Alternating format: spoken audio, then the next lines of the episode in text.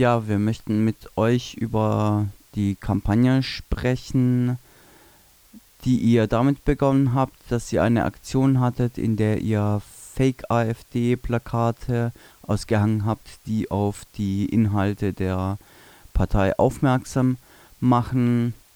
Ja, wie seid ihr denn zu so einer Aktion und zu dieser Kampagne gekommen? Genau, vielleicht mal kurz so zu dem Hintergrund von der ganzen Sache. Ähm, in der Vergangenheit war es so, wenn sich mit der AfD beschäftigt wurde, dann wurde sich oft vor allem auf die rassistischen und sexistischen Positionen der Partei bezogen und auch völlig zu Recht. Es war allerdings so, dass bestimmte Themen da leider auch immer ein bisschen hinten runtergefallen sind. Insbesondere im Hinblick darauf, dass sich diese Partei ja immer als die Partei der sogenannten kleinen Leute inszeniert. Und es gibt mit Sicherheit auch einen gewissen Teil der WählerInnen der AfD, die aus guten Gründen wütend über die etablierte Politik sind. Das heißt zum Beispiel, ähm, sie leben in prekären Verhältnissen müssen, der Job ist irgendwie schlecht bezahlt, die Rente reicht später hinten und vorne nicht, die Miete ist so hoch. Also das sind ja alles reale Probleme in unserer Gesellschaft. Und diese Wut oder diese Politikverdrossenheit nutzt eben die AfD aus, um gezielt solche Leute auch abzufischen. Und uns ging es eben bei dieser Kampagne darum, deutlich aufzuzeigen, dass sich die Leute keinen Gefallen damit tun, wenn sie die AfD wählen. Es ist nämlich so, das müssen wir auch relativ deutlich nochmal sagen, dass aller Phrasen zum Trotz die AfD keine Partei ist, die sich in irgendeiner Form mit den Herrschenden anlegen will da reicht eigentlich auch schon ein Blick ins Parteiprogramm, um das relativ deutlich mal vor Augen zu haben. Genau, ich kann da vielleicht mal auf ein, zwei kleine Beispiele eingehen. Ähm, wenn man sich zum Beispiel die Steuerpolitik der AfD anschaut, dann sind es relativ abenteuerliche Vorschläge. Die Partei gibt zwar vor, dass sie vor allem die gering- und mittelverdienenden Einkommen steuerpolitisch entlasten will. In der Realität sieht es allerdings leider ein bisschen anders aus. So schlägt die Partei vor, das Jahreseinkommen von 20.000 oder über 20.000 Euro pauschal mit äh, 25 Prozent besteuert werden sollen. Das hätte in der Realität natürlich dann die Auswirkung, dass jetzt, sagen wir mal, eine Krankenschwester mit einem relativ ähm, schmalen Gehalt von knapp über 20.000 Euro genauso hoch besteuert werden würde wie der millionenschwere Firmenerbe. Wenn man die beiden mal fragen würde, wer sich darüber freut, dann ist die Antwort sicherlich, dass der Firmenerbe von solcher Politik profitieren würde. Ein weiterer Vorschlag der AfD ist allen Ernstens, die Vermögens- und Erbschaftssteuer ersatzlos zu streichen. Und wenn wir uns mal anschauen, wie Reichtum in unserer Gesellschaft funktioniert, beziehungsweise wo der herkommt, dann ja vor allem auch über Erbe, über Erbschaften.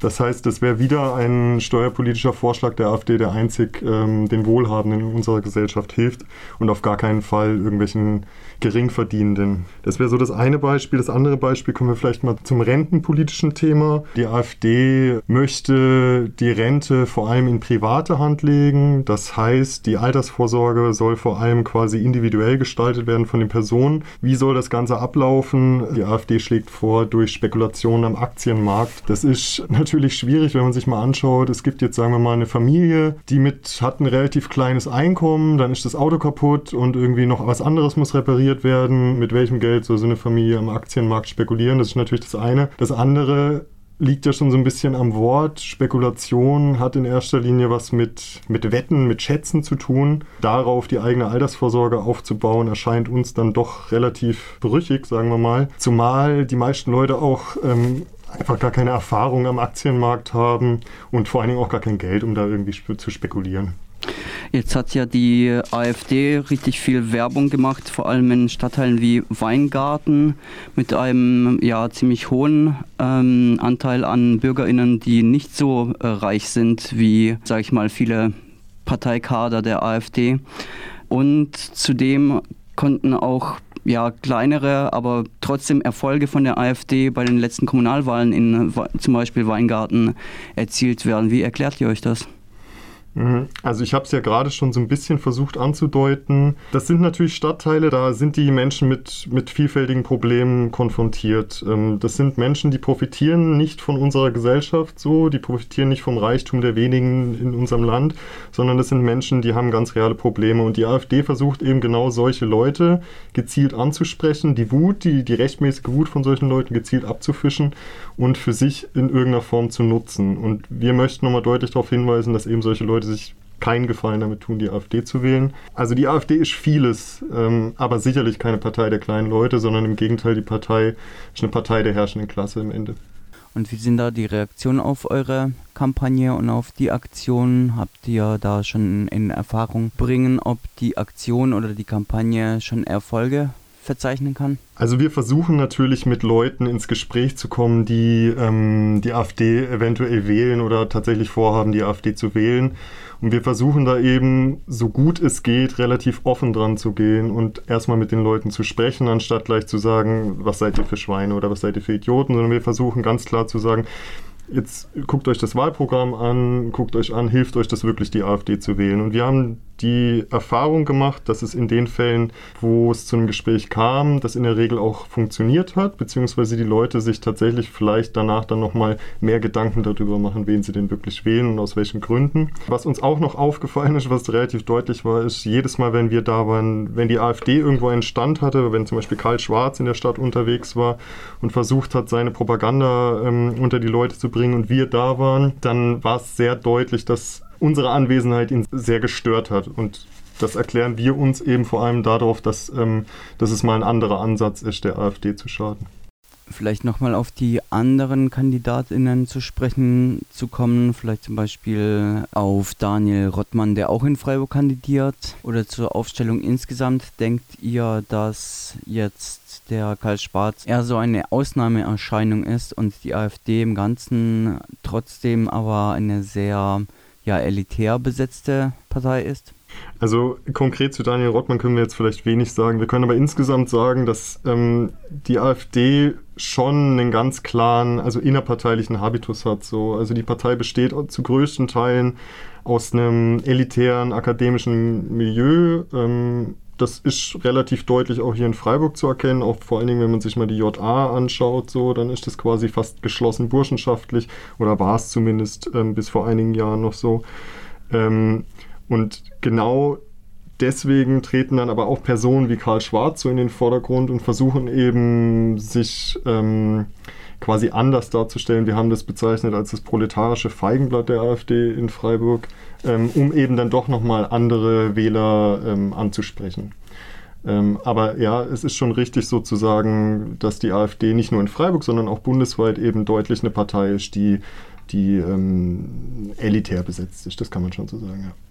Ich weiß, es ist leidvoll, aber trotzdem könnt ihr noch ein paar Worte über Dubravko Mandic und seinen Wahlkampf verlieren. Er tritt ja für den Wahlkreis Lörrach zur Landtagswahl an. Sieht er sich dort erfolgreicher als in Freiburg? Also es kann gut sein, dass Dubravko Mandic ähm, sich mehr Chancen im Lörrach ausrechnet, das mit Sicherheit. Ähm, es ist allerdings schon auch so, also es ist natürlich jetzt müßig, schon wieder über Dubravko Mandic zu sprechen, weil dieser Name, der ist leider sehr, ähm, sehr im Vordergrund immer. Ähm, aber es diese Person, mit der verbinden wir natürlich auch was hier in Freiburg, was die AfD angeht. Also ohne Dubravko Mandic gäbe es nicht so eine rechtsorganisierte JA hier in der Stadt. Und ohne Dubravko Mandic ähm, gäbe es sicherlich auch keinen Karl Schwarz, der sich hier aufstellen lässt zur Wahl. Warum sich jetzt Dubravko Mandic nicht in Freiburg aufstellen lässt, sondern in Lörrach, das wären jetzt wahrscheinlich Spekulationen.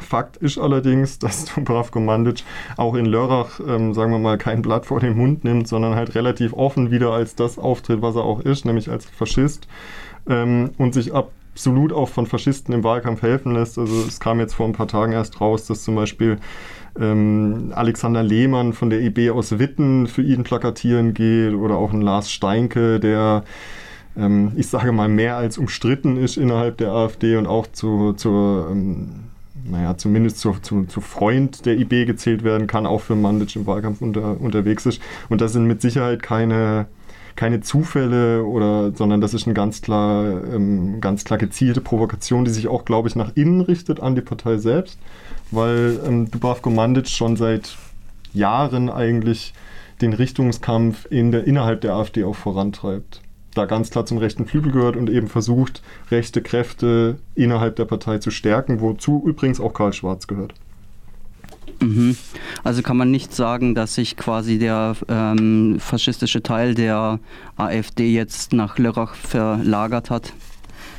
Ähm, das würde ich so, glaube ich, nicht sagen, weil Karl Schwarz tritt ja nicht in Lörrach an, sondern in Freiburg. Und ähm, Vielleicht noch mal ein paar Worte zu Karl Schwarz. Also Karl Schwarz ähm, versteht es übrigens genauso wie Mandic das teilweise auch versteht, ganz gut ähm, verschiedene oder versucht es, verschiedene Leute anzusprechen. Also er kann sich sehr gemäßigt geben, wenn es ihm ins Raster passt. Deswegen tritt er ja auch an als der Handwerker für Freiburg und versucht eben vor allen Dingen auch so ein christlich-konservatives Milieu anzusprechen. Dazu vielleicht gleich noch ein bisschen mehr. Ähm, aber er hat eben auch diese, ähm, diese andere Seite, die er nicht immer verstecken kann. Ähm, er hat ganz klar, er gehört zum Flügel, er gehört zum engen Kreis rund um Mandic, er hat Kontakt zu Kalbitz gehabt, Kontakt zu Höcke, äh, zu dieser ganzen Riege des rechten Rands der Partei und da gibt es überhaupt keine Trennlinien zwischen Karl Schwarz, Mandic oder dem Flügel.